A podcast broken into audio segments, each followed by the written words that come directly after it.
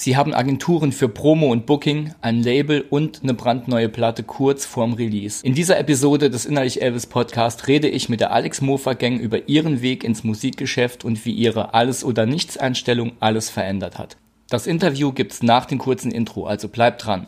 Herzlich willkommen zu Innerlich Elvis, dem Podcast, der dir hilft, dein Musikbusiness selbst in die Hand zu nehmen und dauerhaft mehr Publikum zu erreichen. Und hier ist dein Gastgeber, Chris Histel.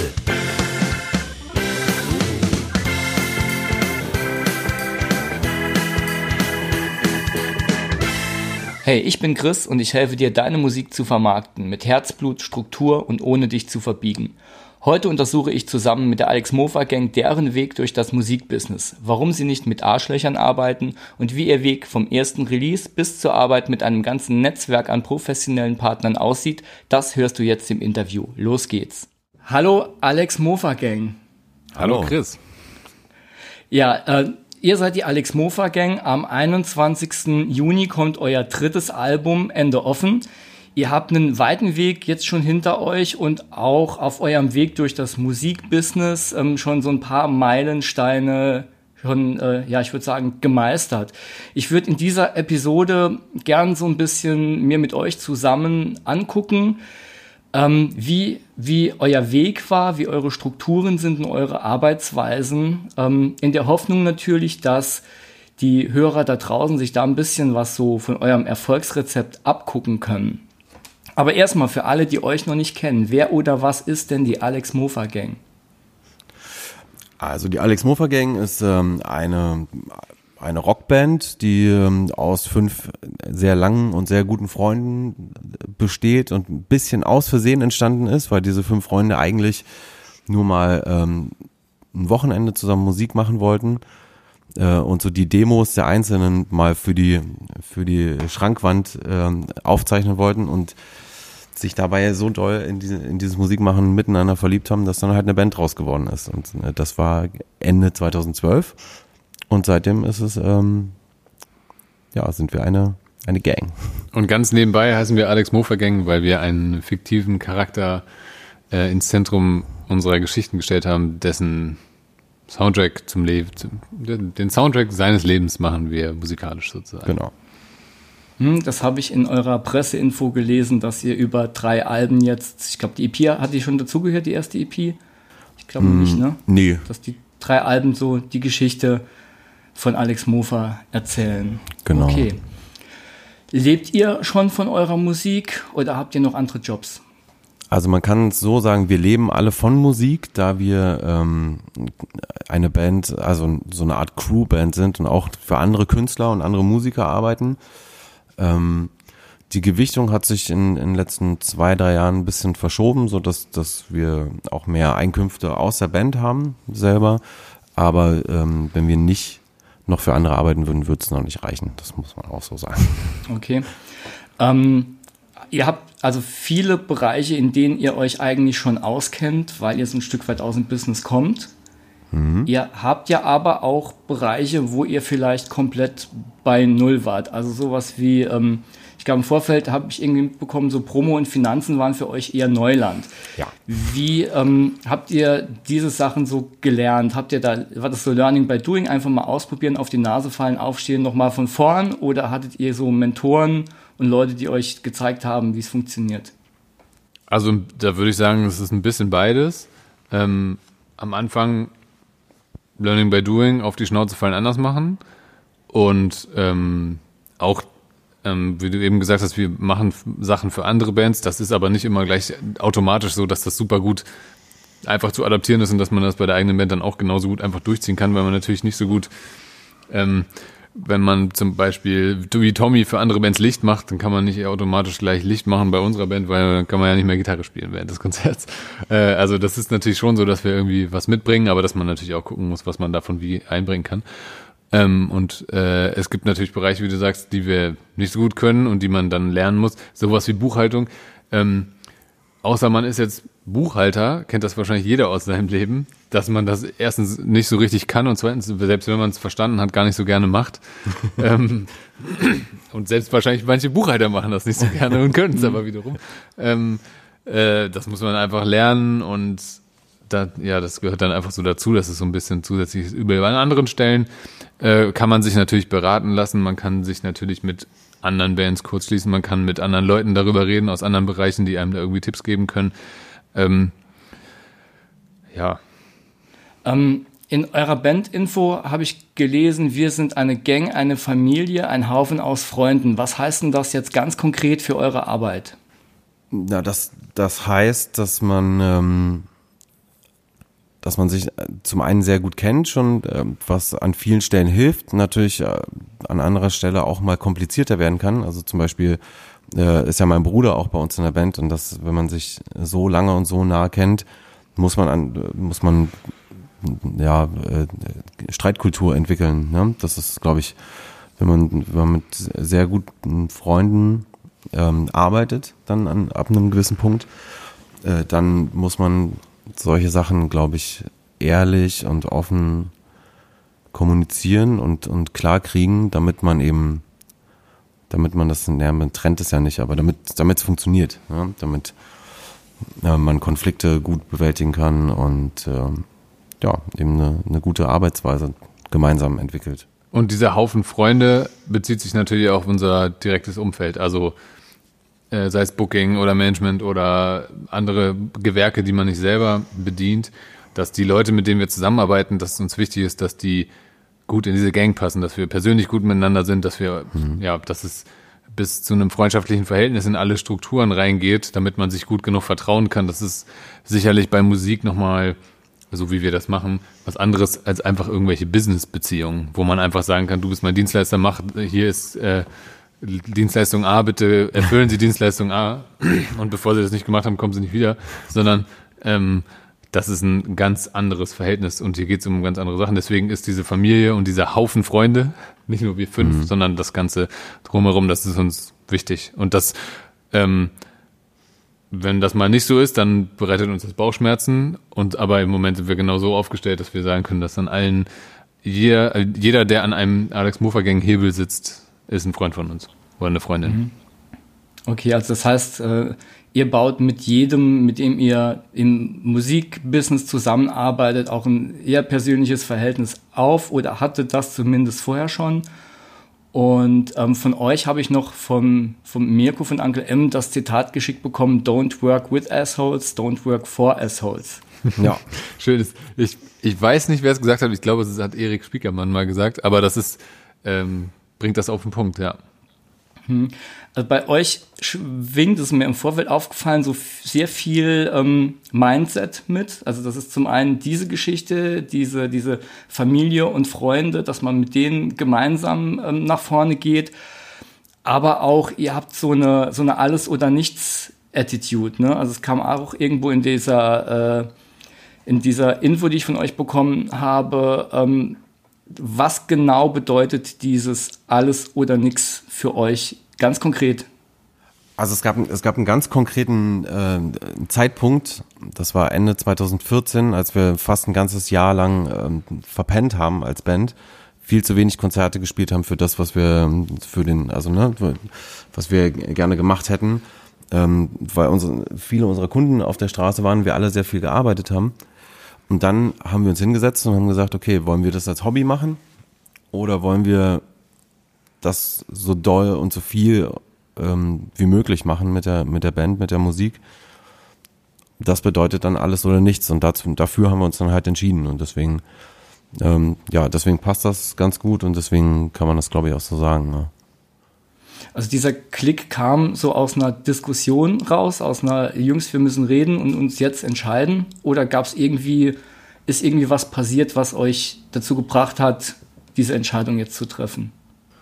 Ja, wir haben einfach zusammengesessen. Ich glaube, haben so ein Jahresabschlusskonzert vorbereitet und haben gesagt, oh, ey, das dieses Jahr, das war irgendwie nix. Also, guck mal hier, zwei Festivals, zehn Konzerte, das, das so geht's nicht weiter. Es kam mehr, genau, es war irgendwie nicht eine Streitsituation oder eine Diskussion, sondern es war mehr so ein Rückblick und dann so ein, okay, hier drehen wir uns jetzt und wir gehen jetzt anders nach vorne, als wir nach hinten gucken können. Mhm. Okay. Das hat natürlich Auswirkungen, wenn man plötzlich so einen, den Turn hinlegt von der Hobbyband zu ähm, einer Form von Ambition, die vielleicht auch das Umfeld vorher so nicht gekannt hat. Also welche Auswirkungen hatte denn das auf eure Jobs zum Beispiel und auf eure Privatleben?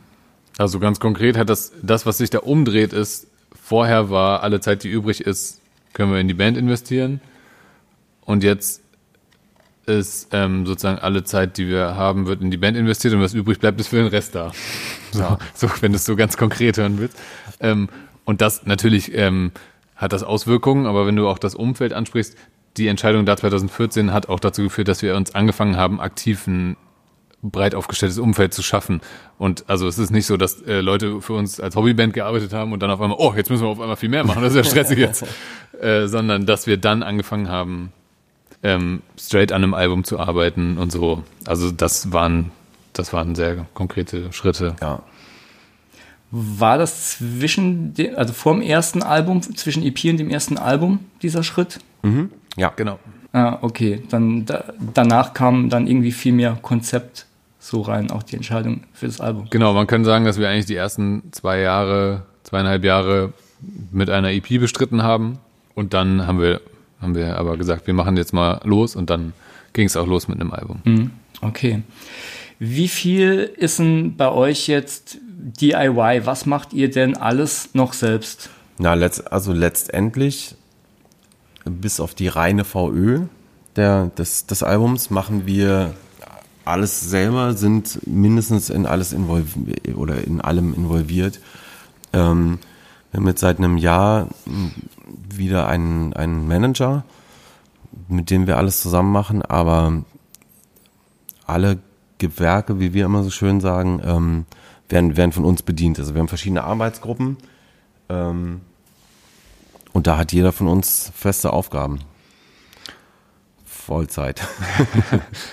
ja, also das ist auf jeden Fall der grundsätzliche Anspruch, so viel wie möglich in unseren zehn, beziehungsweise mit Moritz, dem Manager, zwölf Händen zu halten und so viel möglich selber zu machen. Das heißt, dass wir, keine Ahnung, wir entwerfen die T-Shirts selber, die wir dann in der Arbeitsgruppe Merch oder in dem Gewerk Merch planen und durchführen und ähm, dann ähm, Sashi handelt mit unserer Booking-Firma das, das Live-Geschäft und äh, ähm, ja, so, so gibt's, oder keine Ahnung, Natürlich sind wir nicht für die Distribution der Platten zuständig, aber wir wollen natürlich so weit wie möglich mitreden. Das ist auf der einen Seite Anspruch, aber auf der anderen Seite auch, ähm, ähm, also macht uns das auch Spaß. Und ähm, auch wenn wir das Wort Management jetzt natürlich im Raum steht, wir haben jetzt nicht jemanden, der uns einen Bus bestellt und vor die Haustür stellt und wir kommen raus, der macht uns die Schuhe zu und setzt uns da rein, sondern der ist natürlich für andere Sachen zuständig. Solche, also so ganz, wir machen, also wir funktionieren eigentlich als Band genauso wie vorher äh, werden natürlich nur an mancher Stelle, wie zum Beispiel am Booking, ist es total sinnvoll, dass sich jemand, der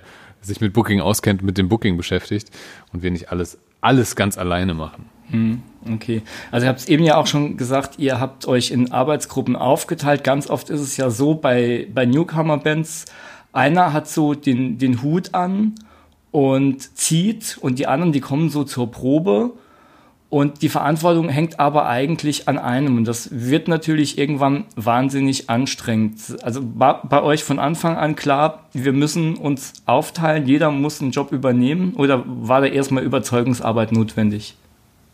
Nee, das war, das war klar eigentlich. Das war von allen klar. Und es ist auch so, dass alle fünf ähm, immer schieben. Ne?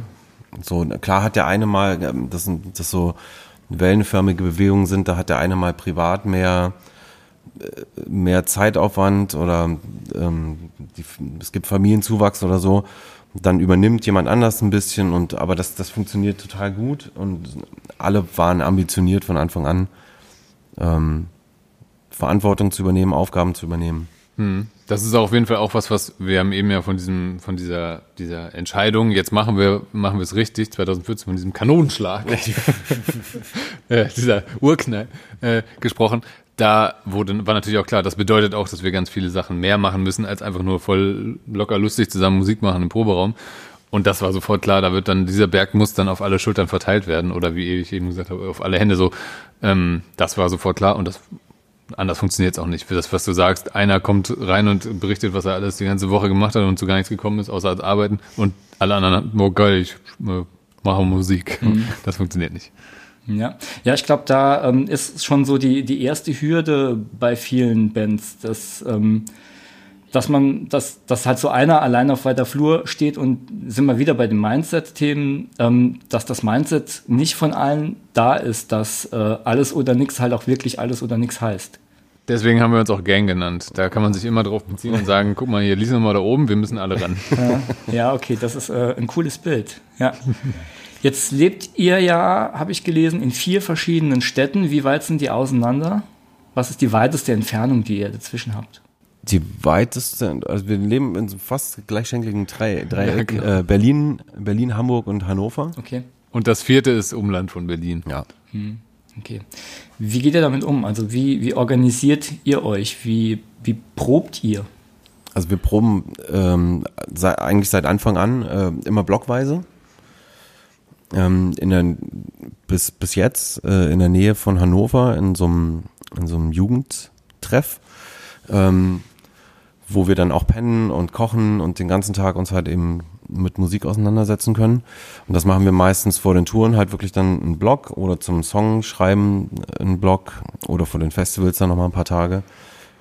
Ähm, und wenn es hart auf hart kommt oder logistisch mehr Sinn macht, dann mieten wir uns auch schon mal für einen Tag oder so in einem, zum Beispiel im Neusee in Berlin ein oder so. Ähm, genau, so handhaben wir das mit der Probe und ansonsten wird, wird viel geskypt wenn die Arbeit, Arbeitsgruppen sich gegenseitig ähm, berichten, zu berichten haben, äh, dann gibt es feste Konferenzzeiten, aber meistens sehen wir uns auch trotzdem jede Woche. Also ihr schafft es wirklich jede Woche, euch face-to-face -face zu sehen, ohne irgendwelche ja, Tools ja. und ohne Skype? Okay. Genau, ja, also eigentlich tatsächlich, ähm, mit Klopf auf Holz, liegt genug an, dass wir uns jede Woche sehen hm. dürfen und ja. müssen. Entweder entweder haben wir Konzerte oder sind, wenn keine Konzerte sind, ist genug Zeit zum Proben und zum Songwriting. Also Grund genug, sich zu treffen. Ja. Okay. Ist Skype so das einzige Tool, was ihr nutzt, oder gibt es noch irgendwie andere Tools, wo ihr sagt, das äh, rettet uns öfters mal den Arsch und das würde ich allen anderen Bands auch gerne ans Herz legen? Geil, Bürofragen. ich plädiere für Wunderlist. Gibt es geteilte Meinung? Gibt es geteilte Meinung. Ich, ich plädiere für die Dropbox ich finde, jeder in, in einer Band sollte ein, sollte, oder, oder was Vergleichbares. Also, ähm, wir sind nicht öffentlich-rechtlich, wir können einfach. Achso, wir können einfach, wir können einfach Dropbox geil finden. Ja, finde ich wirklich richtig gut. Ja, finde ich auch. Ich plädiere auch für themenspezifische Chatgruppen.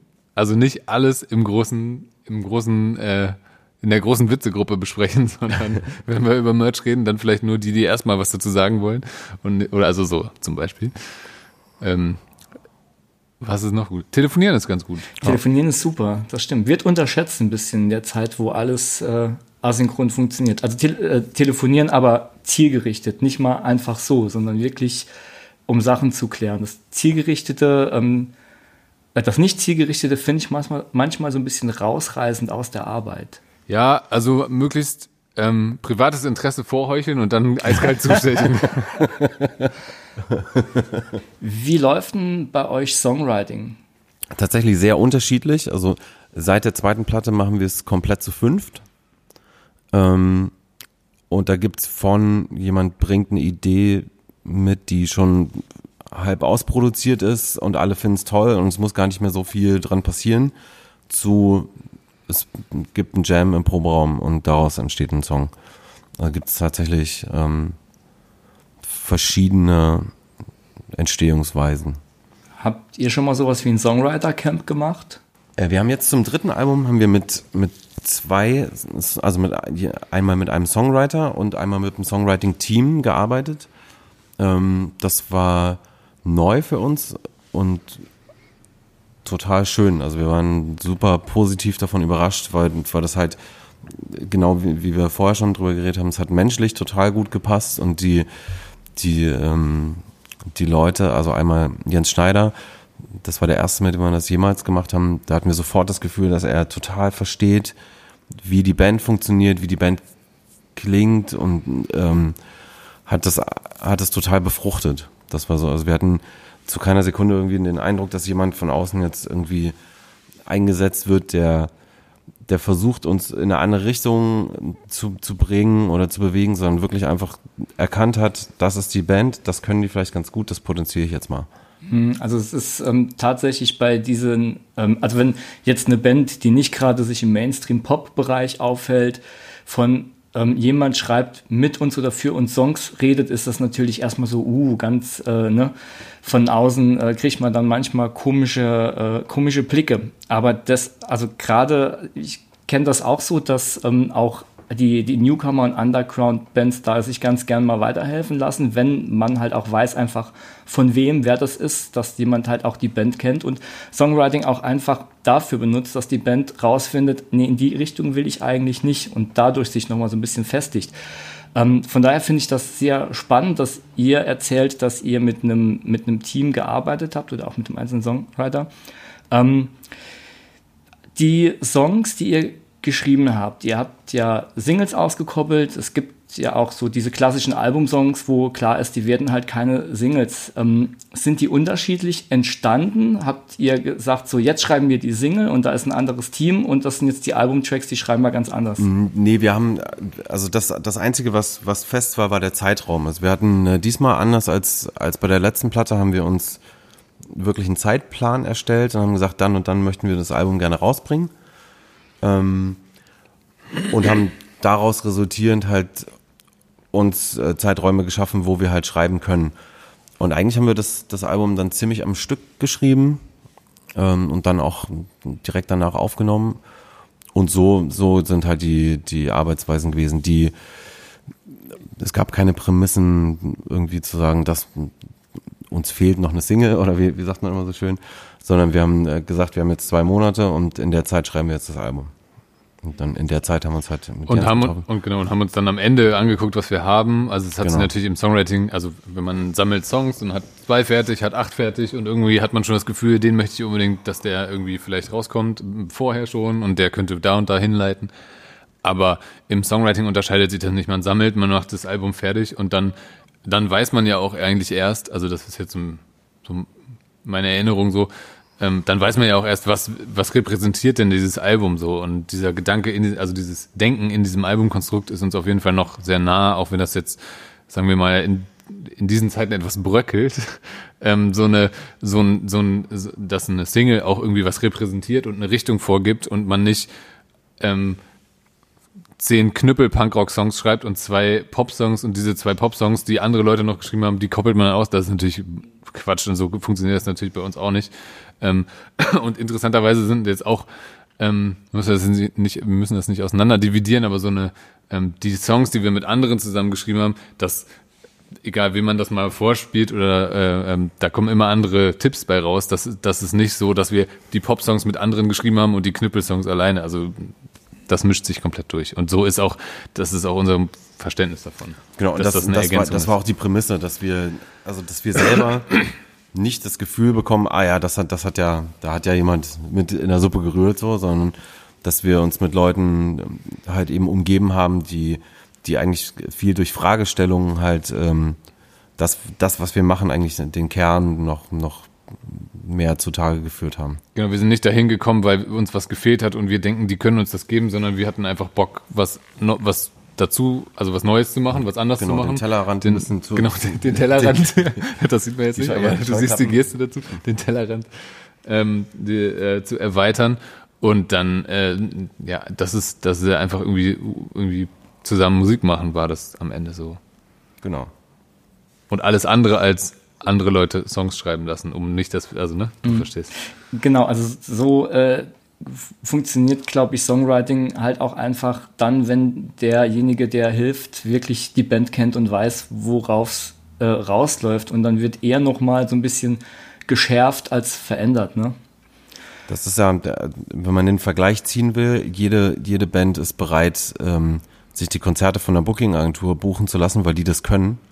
Ähm, oder sich einen Manager zu suchen oder ein Label. Und genau so wollten wir das halt eben bei dem, bei dem Musikmachen selber halt auch angehen. Einfach zu sagen, wir wollen uns weiterentwickeln. Ähm, es gibt Leute, die haben Interesse, lass uns das ausprobieren. Das, und ich würde, das war nach dem ersten Tag war klar, dass das befruchtet uns auch in unserer Arbeit, wenn wir nur noch zu fünf sind, ganz sicher. Und das ähm, hat sich auch sofort so angefühlt, dass man neue Arbeitsweisen, ähm, einen ganz anderen Fokus, weil wenn man als Band im Proberaum steht und es passiert halt eine Stunde nichts, dann ist egal. Dann kocht man Nudeln, äh, trinkt einen Kaffee und vielleicht passiert danach auch wieder nichts. Und dann ist, ja, dann vielleicht nächstes Mal. Das ist da natürlich anders. Da geht man halt morgens in den Raum und sagt, okay, heute wollen wir einen Song schreiben. Und dann arbeitet man halt sehr konzentriert und fokussiert. Und das, ähm, das hat uns auf jeden Fall, also ich kann das nur empfehlen. Und den ersten Kaffee gibt, den zweiten Kaffee gibt es erst nach der ersten Strophe. Ja, den müssen wir uns verdienen. Finde ich ein super Konzept. Also finde ich auch super, dass ihr das jetzt hier so beschreibt und auch so detailliert äh, beschreibt. Ähm, finde ich eine klasse Sache und sollte man sich auch nicht von, äh, von irgendwelchen äh, blöden Mindsets davon abbringen lassen, sowas einfach mal auszuprobieren und zu gucken, ob es einen nicht vielleicht doch weiterbringt. Das genau. kann ja auch kacke sein, aber für uns war es total, total ja. toll und ich ja. verstehe auch deine, also verstehe, welche Leute du meinst mit Mindsets und natürlich ist man schnell bei Jan Böhmermanns Jimpanski und will natürlich nicht in so einer Ecke stehen. Das ist aber, das ist, das ist meilenweit entfernt, da geht's gar nicht drum. Das ist eine totale musikalische Erfahrung gewesen einfach. Mhm. Ja, okay. Hört sich schön esoterisch an, oder? Ja. Aber gut. Was mich zum Songwriting noch interessieren würde, ähm, wie viele Songs schreibt ihr denn? Wie viel davon werft ihr wieder weg und wie viel Prozent landen wirklich auf dem Album? Oder um es ganz konkret zu machen, jetzt bei dem aktuellen Album, habt ihr alles draufgepackt, was ihr geschrieben habt? Wie viel ist weggeflogen? Wir haben vorhin mal drüber nachgedacht ähm, und sind, glaube ich, so zwei, drei Song-ähnliche oder die, die man schon als Song beschreiben kann, Demos nicht draufgekommen und so ein paar Snippets, so, so nennen wir das immer, also wenn es nur einzelne Parts gibt oder so. Aber wirklich fertig mit, mit Text und so sind es, glaube ich, zwei, die, die, sind, die nicht draufgekommen sind, weil für uns, ja, weil sie sich einfach nicht so mitentwickelt haben mit den anderen Songs. Mm, aber grundsätzlich haben wir nie einen riesen Ausschuss. Also eigentlich schreiben wir eine Platte fertig und wenn die fertig und rund ist, dann bringen wir sie raus. Hm, okay.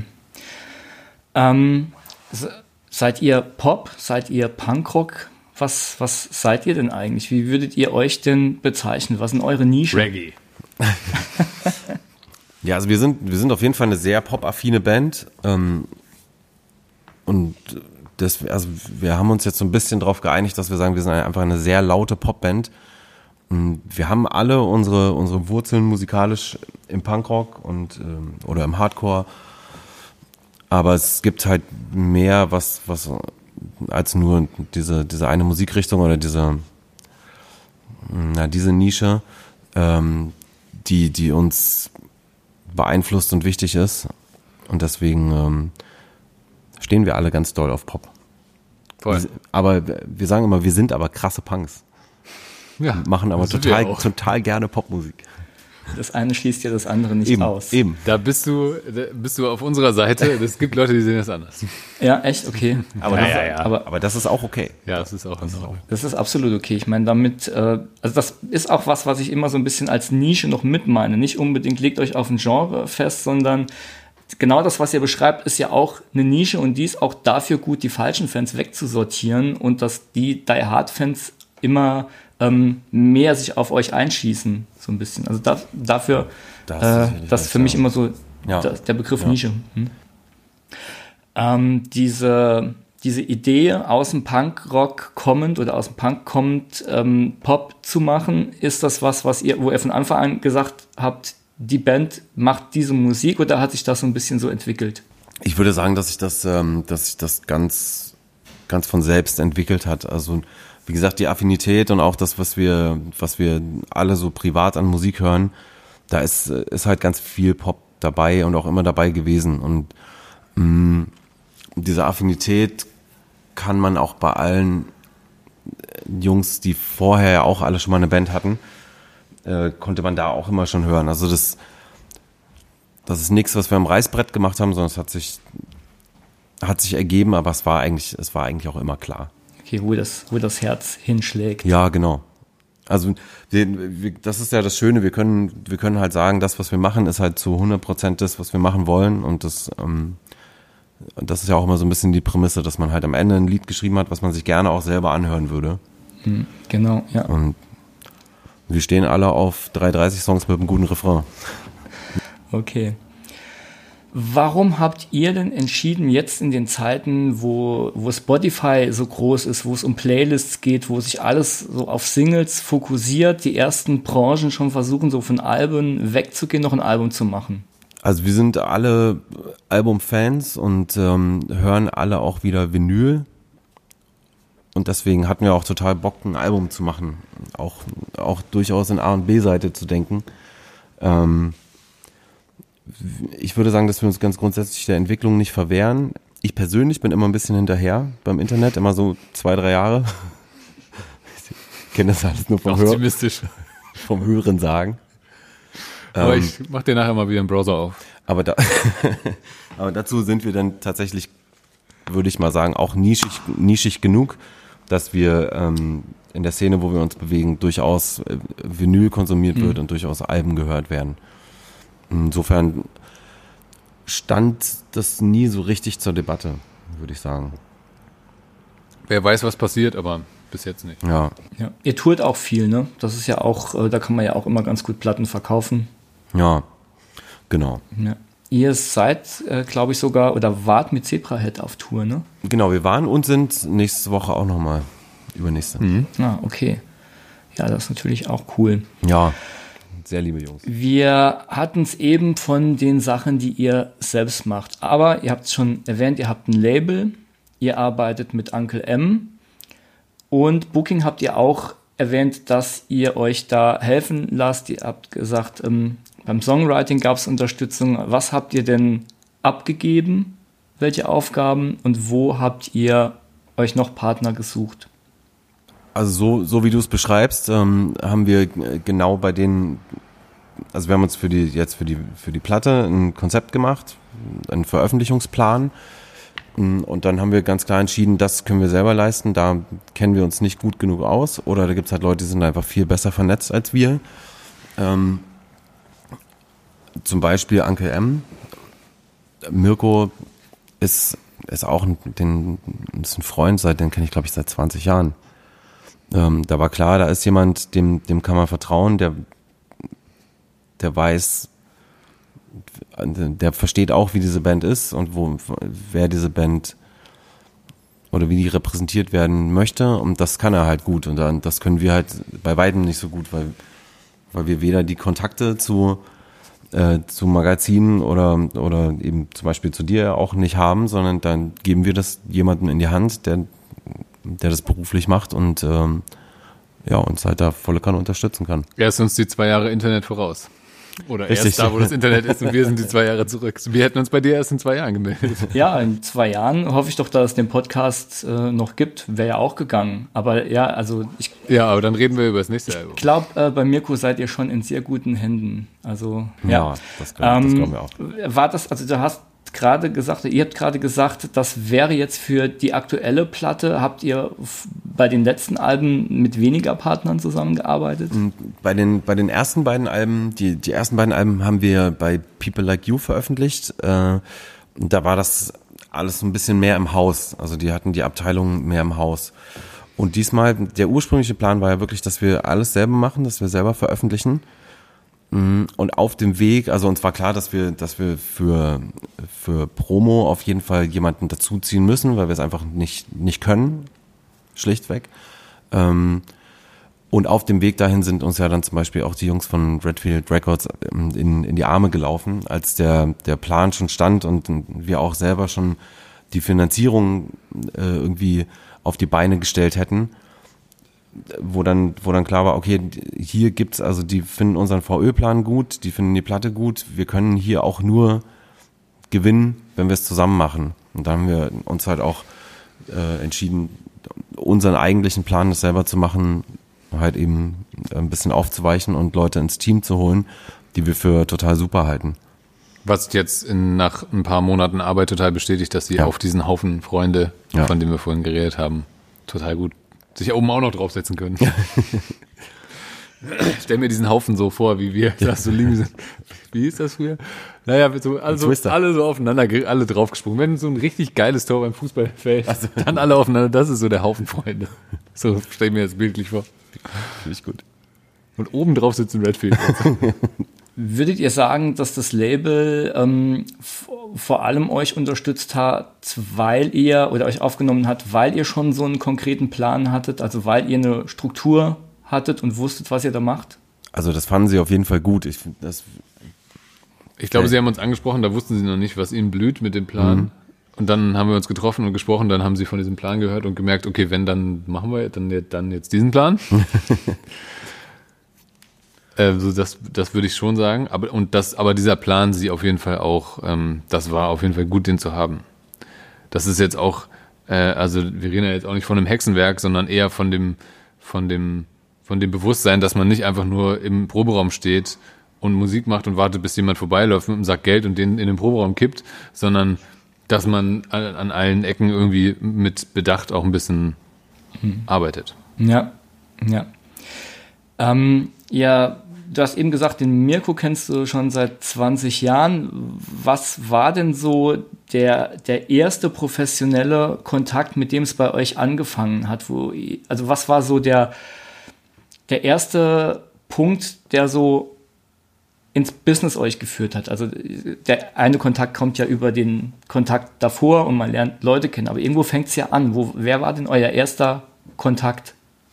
Ist auch schwer zu differenzieren, wenn man so ähm, viel mit Leuten zu tun hat, die in der Branche sozusagen arbeiten und dann zu unterscheiden, was ist das jetzt ein privater Kontakt oder ist das jetzt ein Business-Kontakt?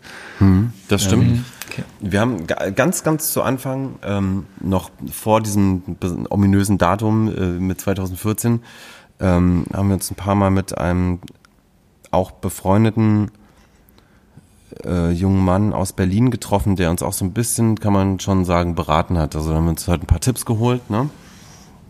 Ich rede jetzt von, von Ulysses, Ja. ähm, was, was so die VÖ der EP angeht. Mm, Dann war sicherlich mit, mit der Radiopromo, mit Es läuft. Das war auch sehr früh.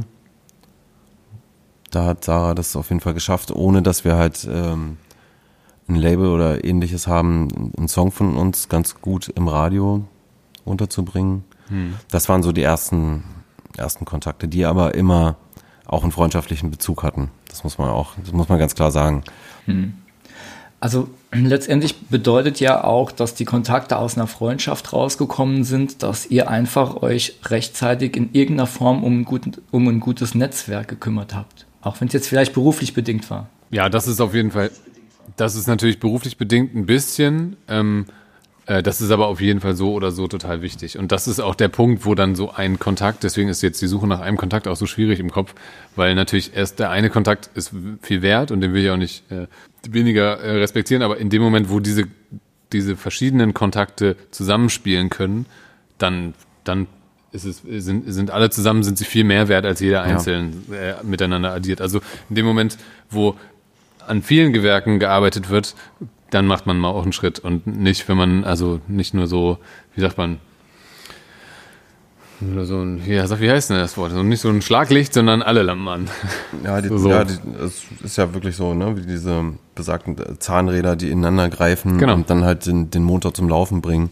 Das ist das Bild. Was war denn eurer Meinung nach jetzt ausschlaggebend dafür, dass bei euch so der Knoten geplatzt ist und der erste Schritt in das, in das wirklich professionelle Musikbusiness raus aus der Newcomer-Band rein wirklich in so eine, eine Band, die auch ein Standing hat? Was war da der, der erste Schritt? Oder der, der, der, der, der ausschlaggebende Punkt? Das ist natürlich, ist natürlich schön, wenn du das so beschreibst. Das, das geht runter wie Öl. Ich glaube, so die, die, die Wahrnehmung hat man selber nicht. Also wir, ich würde jetzt nicht sagen, ah, jetzt, jetzt haben wir ein Standing, jetzt, ja, jetzt Ich läuft habe das ja. gestern auch gemerkt, gestern haben wir das Standing bekommen. Ja gut, also ich meine, viele äh, Newcomer-Bands tun sich sehr schwer, alleine dabei eine Booking-Agentur zu finden. Ich glaube, ihr seid mit Gastspielreisen unterwegs, gell? Genau. Ist das noch so? Okay. Ähm, aber muss man auch, muss man auch klar sagen, das hat, äh, das war auch da haben wir auch ganz lange dran gekrankt. Also es war total schwierig. Und dann hatten wir ähm, anfänglich eine Agentur, wo wir auch mit auch mit jemandem befreundeten, befreundeten zusammengearbeitet haben, der, der aber auch irgendwann sagen musste, Jungs, es tut mir total leid, aber ihr habt keine Platte, euch kennt niemand, ich kriege keine Shows für euch. Das ist halt brutal schwierig so.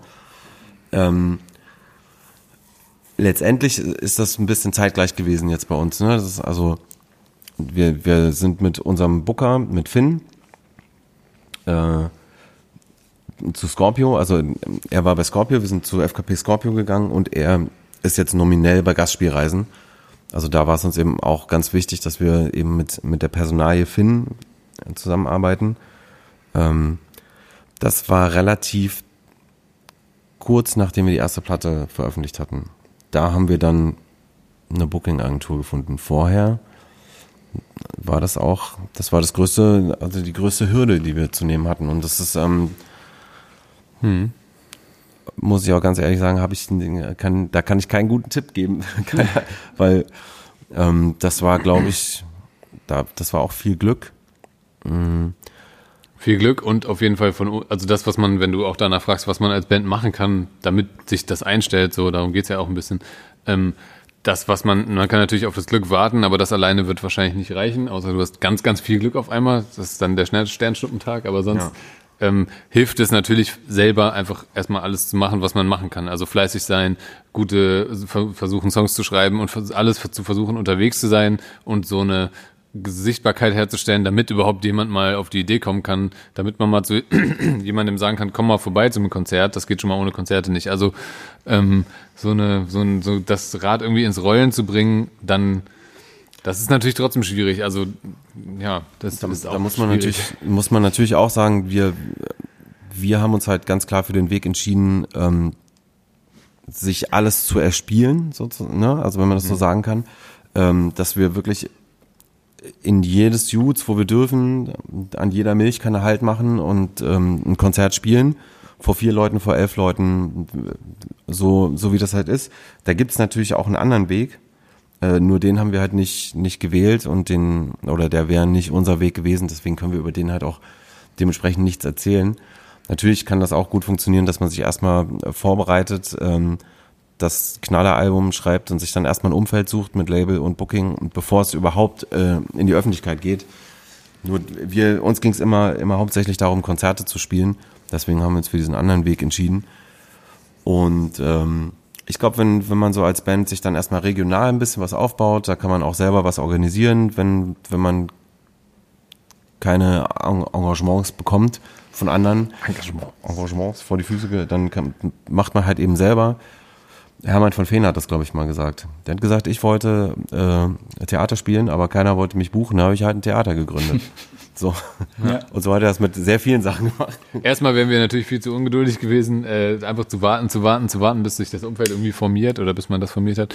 Äh, aber zum anderen ist das auch einfach eh in uns eh drin gewesen. Also wir haben seit, ja. seit Ewigkeiten, wir sitzen hier gerade in einem Jugendzentrum, wo wir äh, als Teenies Konzerte veranstaltet haben und äh, so, so Sachen. Und das geht dann weiter für andere Bands arbeiten. Also das ist alles, ähm, wir sind auch eh nicht die Typen, wären eh nicht die Typen gewesen, die am Schreibtisch warten, bis es losgeht und dann hauen wir mal auf die Pauke, sondern das macht auch Bock, sich das so zu erarbeiten. Ja, das finde ich auch.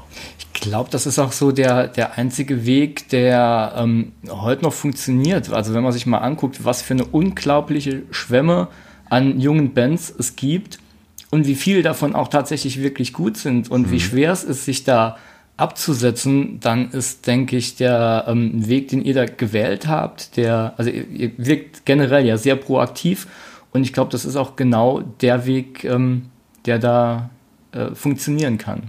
Am Ende ist das der einzige Weg, über den wir äh, sprechen können. Das ist unser Weg, der uns, den wir gehen wollen.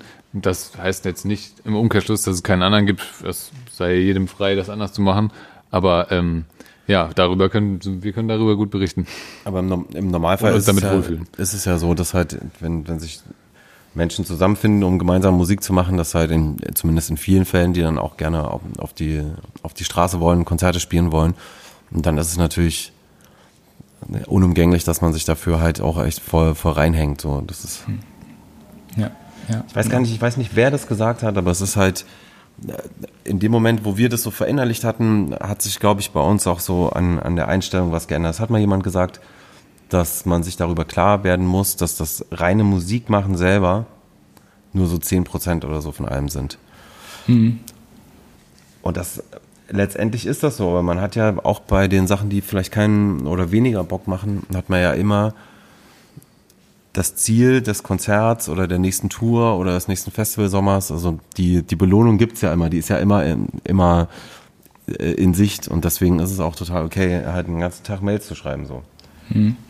Dass, ähm, dass du das so siehst, dass das letztendlich die 10% die Belohnung sind für die 90% harte Arbeit, Marketing und was weiß ich was, alles finde ich eigentlich auch ein ganz gutes Bild.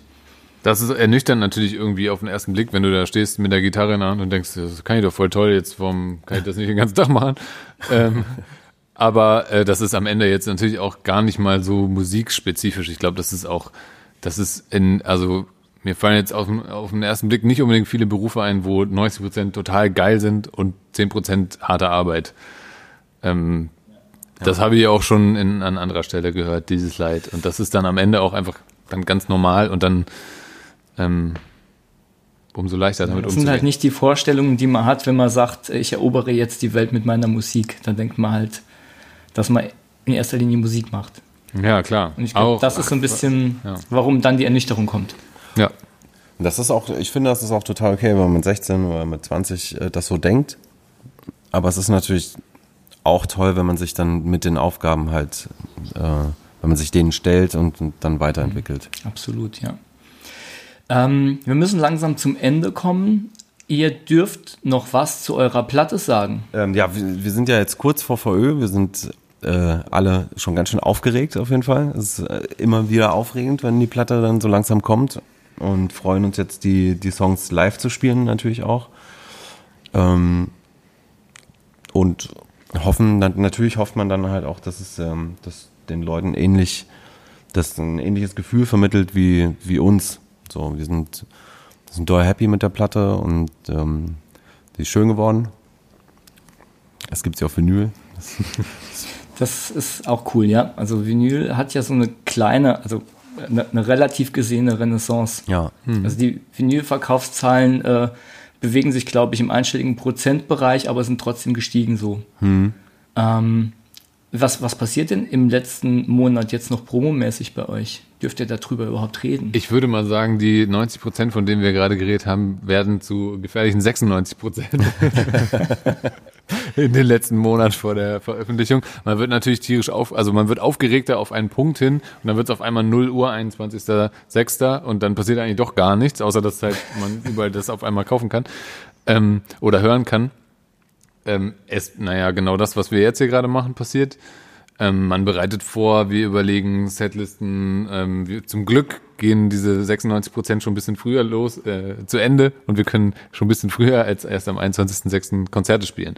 Äh, also das, die Albumveröffentlichung ist eingebettet in so einige Konzerte und Festivals. Wir haben eben schon von Zebrahead geredet und dann spielen wir beim Hurricane und beim Southside und Ruhr Games, alles so in einer Woche. Und mhm. äh, deswegen ist das so eine, wir laufen auf so eine Live-Woche hin und das, äh, genau. da wird sich irgendwie ge äh, gefühlt alles auf einmal entladen. Es gibt noch, es gibt noch zwei ganz, ganz schöne, spezielle Release-Konzerte, ja. die, die wir den, ähm, die wir verlost haben unter den Vorbestellern der Platte bei uns über den Shop. Ähm, einmal auf einem, auf kleinen Boot in Hamburg, fahren wir durch den Hafen ein paar Stunden und äh, spielen dann ein Konzert und am nächsten Tag in, in Leipzig im Highfield-Laden, auch in einem ganz kleinen Raum. Das wird, äh, glaube ich, richtig, richtig cool. Ähm, und nur um das mal so ein ganz bisschen zu relativieren, dass äh, wir sind natürlich auch total dankbar, dass dass jetzt, dass wir Interviews machen können. So, also wir freuen uns über jeden, der der Bock oder jede, die die Bock haben, mit uns über die Platte zu reden oder über die Band oder so. Das ist ähm, das ist toll. Das total, total. Das meinte ich auch eher. Nee, nee, also, ich das, das, das, das meinte ich doch nicht so. Ja, ihr habt ja auch äh, spannende Sache zu, Sachen zu erzählen. Ich meine, euer Weg ist ja ein Weg, den viele andere noch vor sich haben und das ist ja auch so ein bisschen ein Sneak Peek für viele andere, was kommen kann und mit Sicherheit auch die ein oder andere Idee, ähm, wie man es so ein bisschen in die Richtung pushen kann. Ja, es ist, also es ist auch komisch, dazu befragt zu werden, so ein bisschen. Also das ist ja, wir kommen ja sofort in eine Situation zu sagen, also wenn ihr es so macht wie wir, dann macht ihr es richtig. Das ist ja natürlich auch äh, nicht, eigentlich nicht so unser, Unsere sind- Attitüde. So. Genau, wir sind ja, wir sind ganz am Anfang, ne? Ich meine, es gibt ja auch nicht so das, das Schema, was immer zuverlässig funktioniert. Ne? Dafür ist das alles ja viel zu zerbrechlich. Aber natürlich kann man Wahrscheinlichkeiten erhöhen.